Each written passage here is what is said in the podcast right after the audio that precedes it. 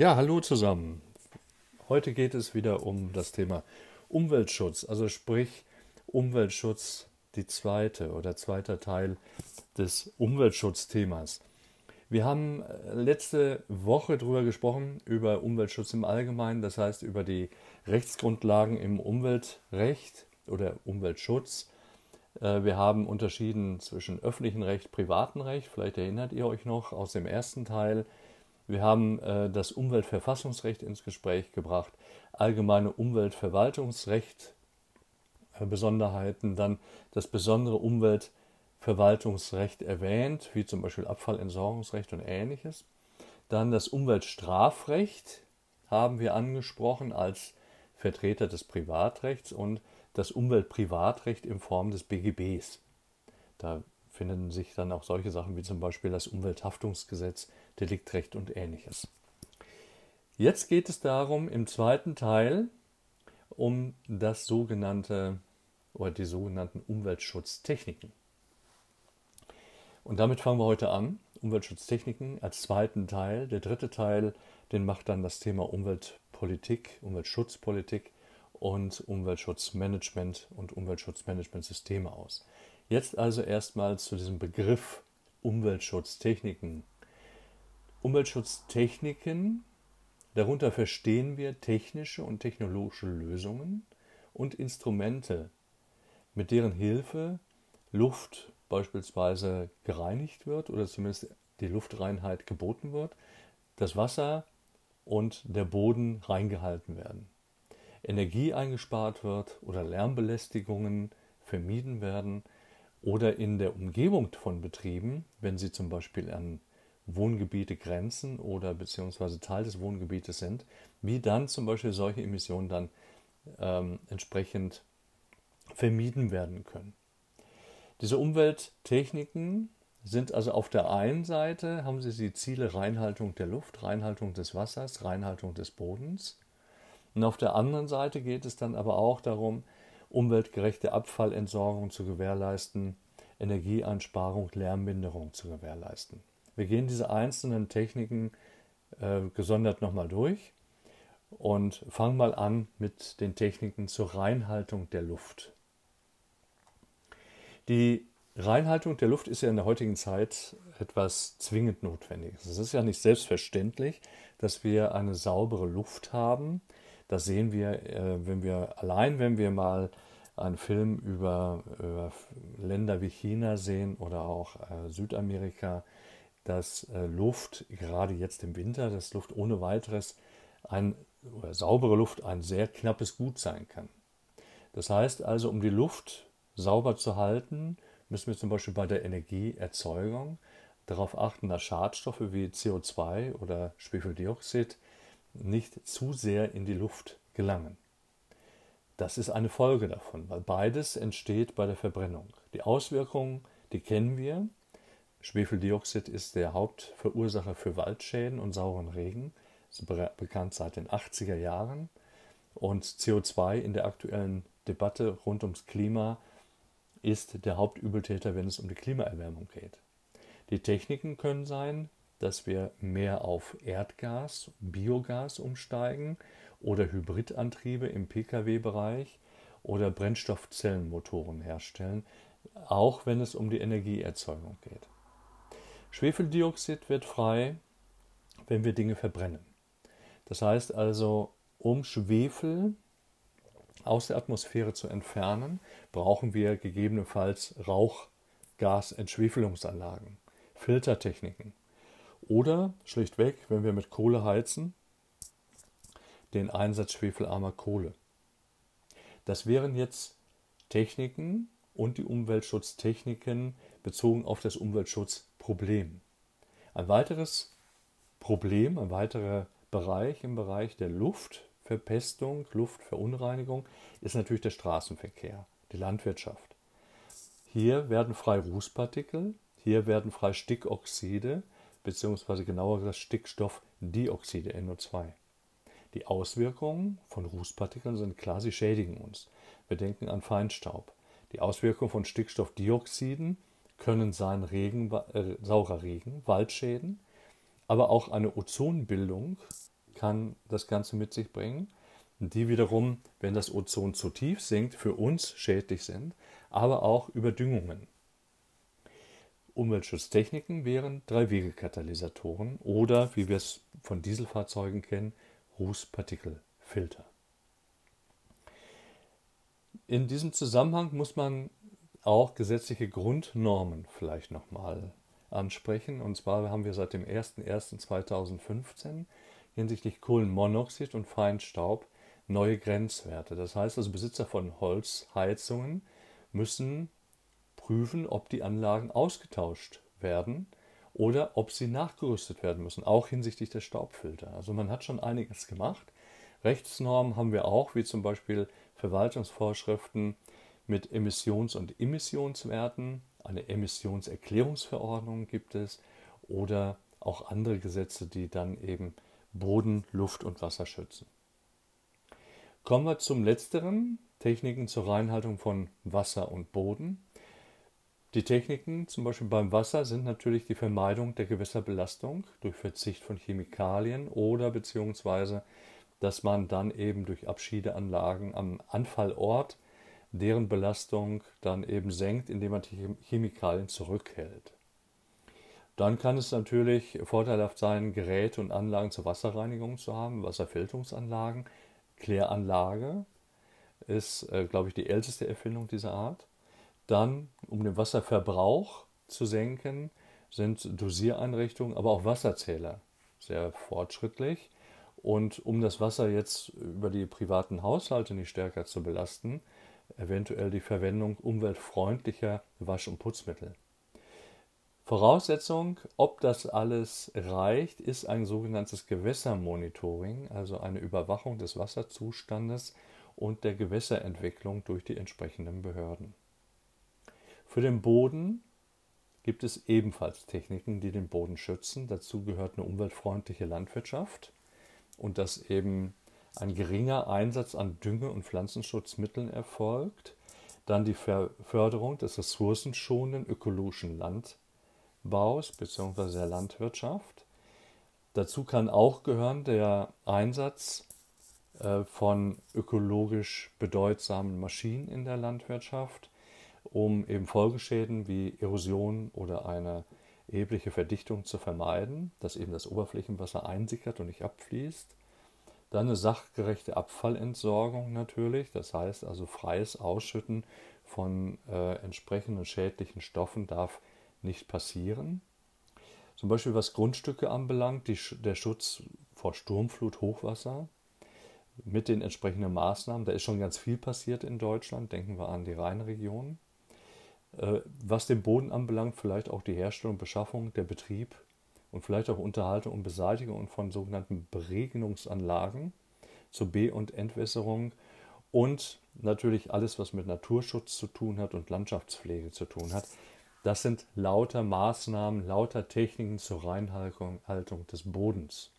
Rechtsnormen haben wir für Wasser und Boden ebenfalls. Das ist einmal das sogenannte Wasserhaushaltsgesetz, das Bodenschutzgesetz, die Klärschlammverordnung und das Abwasserabgabengesetz und noch viele, viele andere Gesetze, die die Reinhaltung von Wasser und Boden dann eben vorschreiben und auch Überwachungsmaßnahmen in diesem Bereich dann eben anbieten. Kommen wir zu den Techniken der Energieeinsparung. Ein ganz großes Thema im Moment, weil wir wissen, dass die fossilen Energieträger sicherlich nicht ewig verfügbar sind. Da gilt, gilt es natürlich dann Anlagen und Energiearten mit einem hohen Wirkungsgrad einzusetzen. Das ist erstmal das, was wir natürlich möchten. Das heißt, hier brauchen wir eine fachgerechte Dimensionierung der Feuerungsanlage, also wirklich nur so viel einzusetzen, wie wir tatsächlich brauchen. Nutzung von Gas statt Elektroenergie könnte eventuell von Nutzen sein, wenn man davon ausgeht, dass Elektroenergie gegebenenfalls unwirtschaftlich für Heizanlagen sein könnte.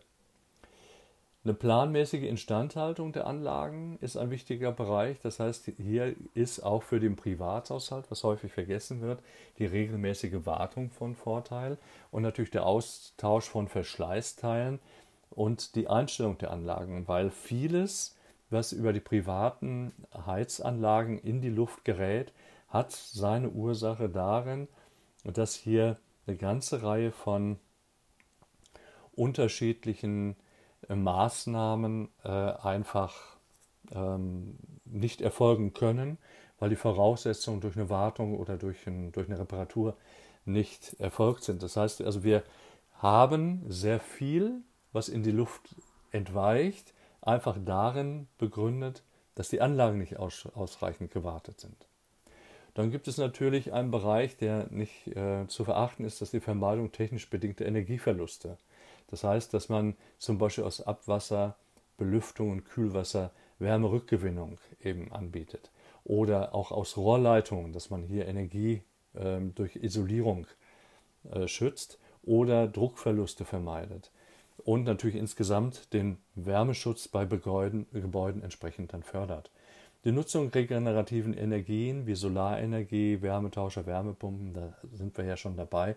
Das wird in den nächsten Jahren auch noch zunehmen. Und was, was Wasser anbelangt, beispielsweise die Nutzung technischer Möglichkeiten wie Aquastop oder Temperaturregelungen oder dass eben verschiedene Geräte wie die Heizung sich zwischendurch einfach ausschalten und kein warmes Wasser generieren, um es dann anschließend in einem abgekühlten Zustand äh, zwei Stunden später wieder neu dann anschließend zu äh, aufzuheizen. Das heißt, hier haben wir zum Beispiel ein ganz, ganz, ganz großes Potenzial an Energieverschwendungsmöglichkeiten. Rechtsnormen in diesem Bereich gibt es auch. Das ist das Energiewirtschaftsgesetz, das Energieeinsparungsgesetz und das EEG, das Erneuerbare Energiengesetz, was jetzt vor einer Novelle steht. Der nächste Punkt, den wir haben, der zweitletzte, das sind die Techniken zur Lärmminderung. Hier geht es zum Beispiel um eine Lärmkartierung.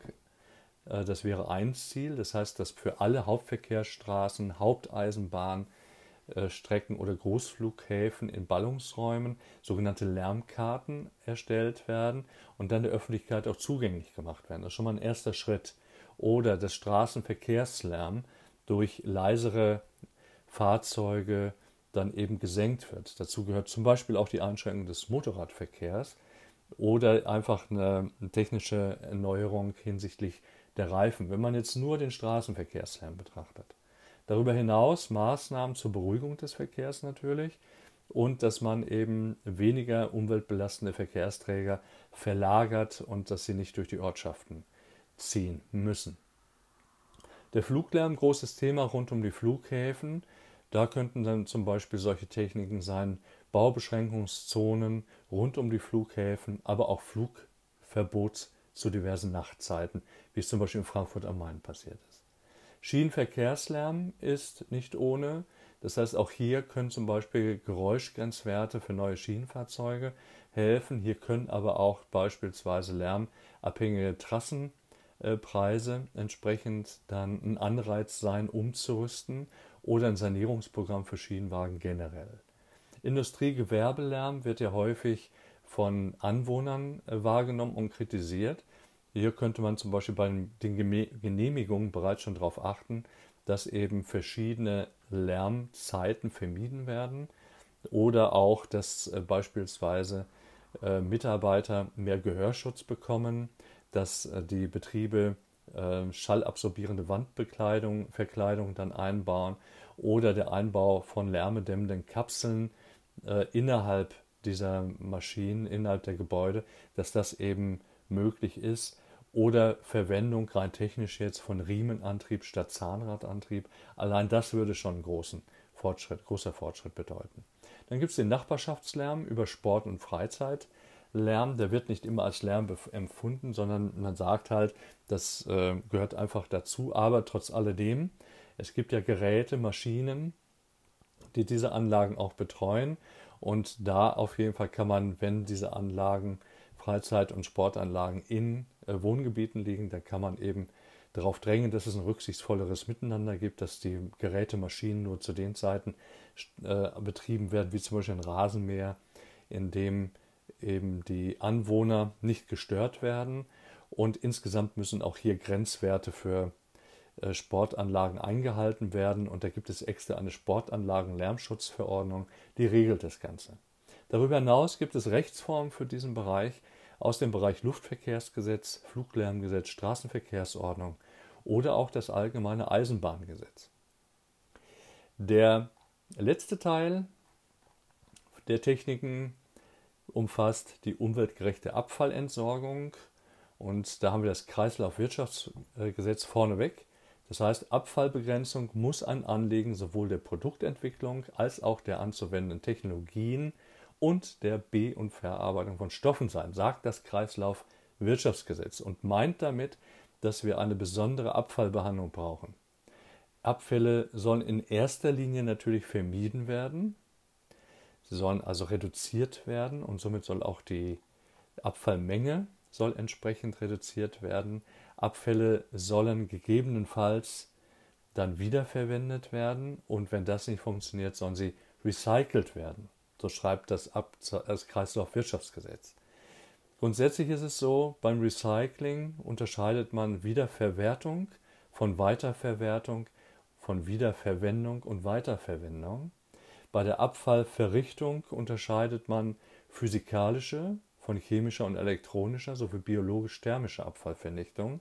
Und bei der Abfallbeseitigung spricht man von der sogenannten Abfalldiffusion und Lagerung und der Abfallablagerung. Also das wird nochmal unterschieden. Es gibt also nicht die Entsorgung, sondern es gibt die unterschiedlichen Formen der Entsorgung.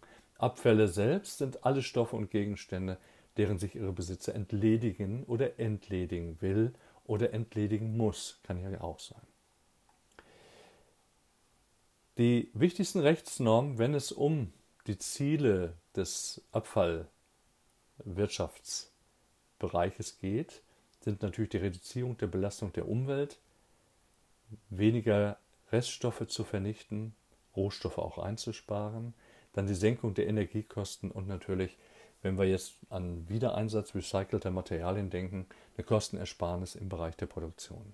Und die wichtigsten Rechtsformen, schon erwähnt, Kreislaufwirtschaftsgesetz, Abfallgesetz, Verpackungsverordnung und, wenn es um besondere Abfälle geht, die sogenannte Gefahrstoffverordnung. So, das waren die sogenannten Techniken, Umwelttechniken, die wir jetzt gehört haben.